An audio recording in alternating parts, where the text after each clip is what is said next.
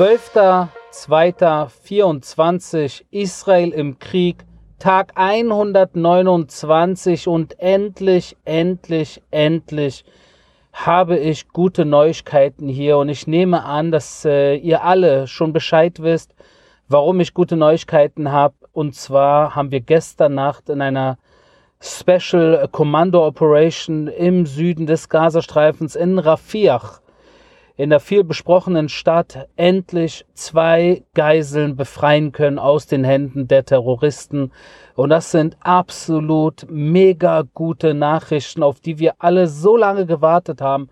Seit Monaten warten wir schon auf diesen Moment, wo endlich wieder die israelische Armee mit anderen Spezialeinheiten des Inlandsgeheimdienstes, der Polizei, insbesondere auch die Eliteeinheit der Polizei, die Yamam, äh, und andere Einheiten, die daran beteiligt waren, es schaffen, so wie gestern Nacht, zwei Menschen zu, zu retten, zwei Menschenleben zu retten, zwei Geiseln, die seit 129 Tagen festgehalten wurden im Gazastreifen von Terroristen, dass wir sie in Sicherheit gebracht haben. Und äh, diese zwei Herren, ein 60-jähriger und ein 70-jähriger Mann namens Fernando und Luis, das sind die zwei Herrschaften, die es geschafft haben nach Israel durch diesen Einsatz. Die sind in guten Zuständen, sind gesund äh, und äh, sie sind jetzt in Sicherheit in Israel. Monatelang haben wir auf diesen Moment gewartet und ich persönlich habe mir versprochen, dass wenn der Punkt kommt, der Tag kommen wird, an dem tatsächlich ich diese Meldung in meinem Podcast hier euch auf dem Weg mitgeben kann, euch äh, mitteilen kann, dann wird das das Thema des Tages sein und nichts anderes wird eine Rolle spielen. Und deshalb kurz nochmal auf diese Situation. Schaut, im Endeffekt müssen wir nicht drum herum reden. Wirklich nicht. Weil immer wieder wird natürlich Israel äh, kritisiert, äh, aus welchen Gründen auch immer. Und dann natürlich gibt es dafür Gründe, äh, oft politischer, politischen Hintergrundes oder allgemein, weil man mit Israel oder den Juden ein Problem hat. Oder aus anderen Gründen wird Israel immer wieder an den Pranger gestellt äh, in Sachen Vorgehen im Gazastreifen.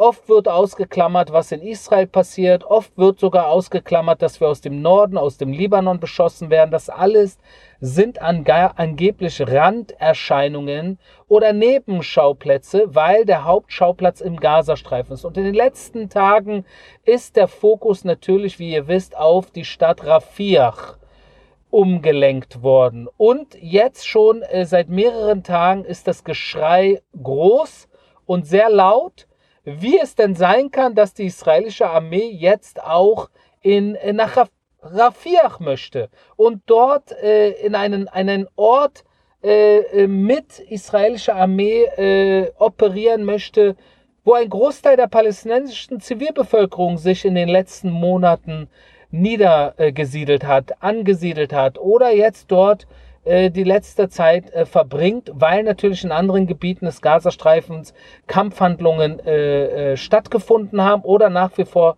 stattfinden. Und daraufhin will ich zwei zentrale Dinge sagen. Die eine Sache ist, wir haben nie, und diejenigen von euch, die meinem Podcast hier aufmerksam folgen, wir haben nie im Namen der israelischen Armee die Menschen im Nordteil des Gazastreifens oder im Zentrum des Gazastreifens oder auch im Südteil des Gazastreifens aufgefordert, nach Rafiach zu gehen oder nach Khan Yunis zu gehen. Nicht ein einziges Mal haben wir das getan. Was wir jedoch tausende Male gemacht haben, gesagt haben, auf Flyer geschrieben haben und über äh, äh, Telefonanrufe bekannt gegeben haben, ist, dass die Menschen sich doch bitte nach Al-Muasi bewegen sollen. Auf Deutsch kann man es äh, äh, Al-Mawasi im Internet finden auf Google Maps finden, auf Google Earth. Bitte ranzoomen. Der Ort heißt Al-Mawasi, so schreibt man's. Das habe ich gefühlt schon tausendmal in diesem Podcast gesagt, in tausenden Interviews immer wieder erwähnt, auf Social Media immer wieder gesagt und gepostet. Und dennoch wurde ich heute von mehreren Radiomoderatoren gefragt, Herr Shalikar, seit Monaten sagt die israelische Armee, man solle sich doch im Süden des Gazastreifens in Sicherheit bringen. weil im Norden Kampfhandlungen standen. Ich habe gesagt, nein, wir haben nie gesagt im gesamten Süden, sondern in einem Teil des südlichen Gazastreifens, der einen Namen hat, den findet man auf der Karte. Und es ist wirklich bitter, dass irgendwie äh, man entweder nicht verstanden wird oder man will nicht verstehen. Oder man, man spielt irgendwo in der Propaganda äh, der Terroristen im Endeffekt mit, indem man sagt, der gesamte Süden ist jetzt Kampfzone, wo sollen denn die Menschen hinfliehen?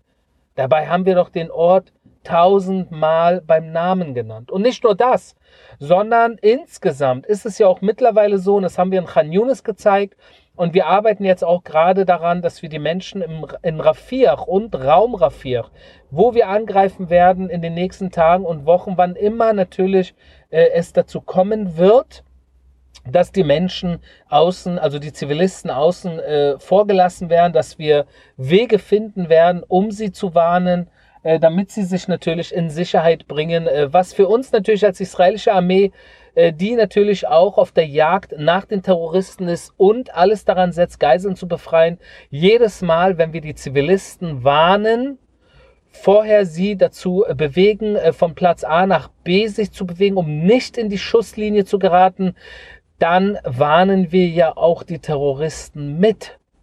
Und ist ein, im Endeffekt ist das irgendwo auch ein Schuss ins eigene Bein. Weil wenn du deinen Widersacher, den Terroristen mitwarnst, dann kann der sich neu positionieren, dann kann der sich in Sicherheit bringen, dann kann er auch aus der Deckung der Zivilbevölkerung, die sich von A nach B bewegt, dann das Feuer öffnen. Und vor allem, er kann die Geiseln im Ernstfall, wenn wir ihm auf die Pelle rücken, kann er, damit meine ich die Terroristen, kann dann natürlich auch die Geiseln weiter unterirdisch oder oberirdisch weiter verschleppen.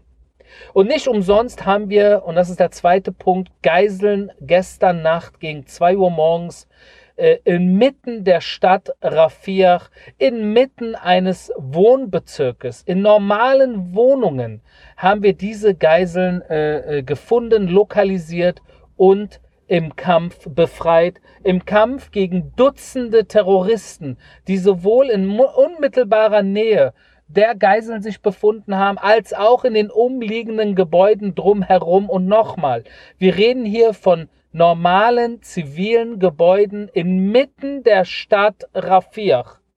Also soll niemand kommen und sagen, liebes israelisches Militär, ihr habt ja jetzt im Norden des Gazastreifens gekämpft, okay, aber wieso denn jetzt nach Rafir? Da sind doch so viele arme Menschen.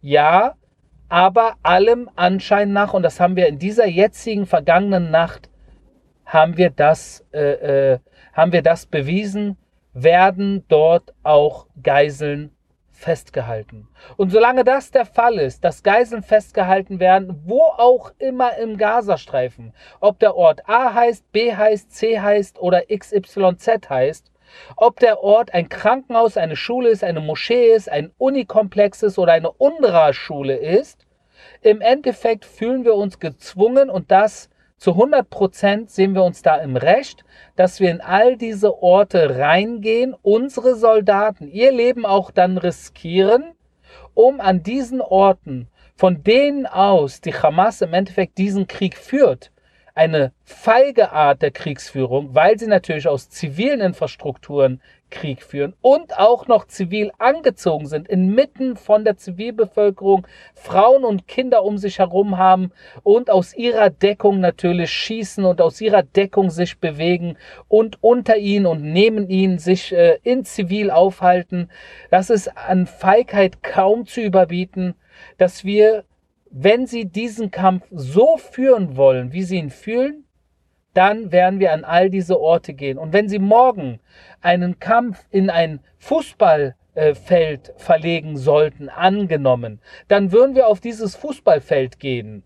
Und wenn Sie einen unterirdischen Tunnel unter ein Fußballfeld äh, bauen, dann werden wir in diesen Tunnel gehen, unter dem Fußballfeld. Und wo auch immer das Potenzial herrscht, dass Sie Geiseln festhalten, wie auch immer dieser Ort heißen mag, wo auch immer dieser Ort sich im Gazastreifen befinden mag, genau dorthin werden wir gehen früher oder später. Und es liegt jetzt in diesen Tagen liegt es an der Hamas-Führung, sowohl der Führung im Gazastreifen als auch der internationalen Hamas-Führung, endlich einzulenken, aufzuwachen, erwachsen zu werden, Mensch zu werden, obwohl ich da wenig Hoffnung habe, aber dass sie jetzt einlenken und sagen, genug ist genug, wir haben es verstanden, wir geben jetzt alle Geiseln frei und bitten um eine Feuerpause. Und wir ergeben uns. Das sollten sie machen. Das sollten sie eigentlich schon gestern gemacht haben. Das hätten sie eigentlich vor drei, vier Monaten machen sollen, als wir angefangen haben, uns in den Einsatz reinzubegeben gegen die Terroristen im Gazastreifen. Das hätten sie machen müssen, wenn ihnen das Schicksal der eigenen Bevölkerung am Herzen liegen würde. Doch wir sehen, dass das Schicksal der eigenen Menschen ihnen nicht am Herzen liegt. Es ist ihnen scheißegal, was die eigene Bevölkerung durchmacht. Und nicht nur das, sie nehmen sich humanitäre Hilfe, krallen sich die humanitäre Hilfe größtenteils oder sind diejenigen, die diese humanitäre Hilfe verwalten, also auch wieder den Hammer in die Hand nehmen und sie schießen nach wie vor und sie halten nach wie vor Geiseln gefangen. In dem Sinne ist klar, dass von Seiten der Terroristen hier wahrscheinlich kein Einlenken kommen wird.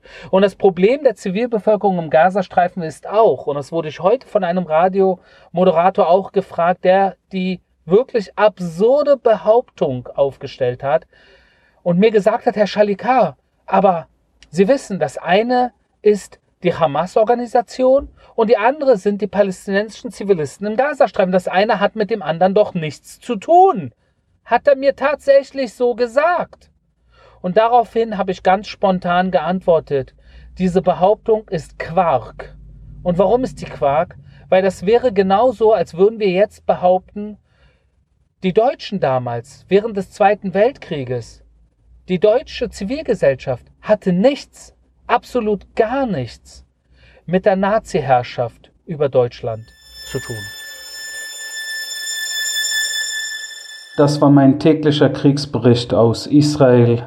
Wir hören uns morgen.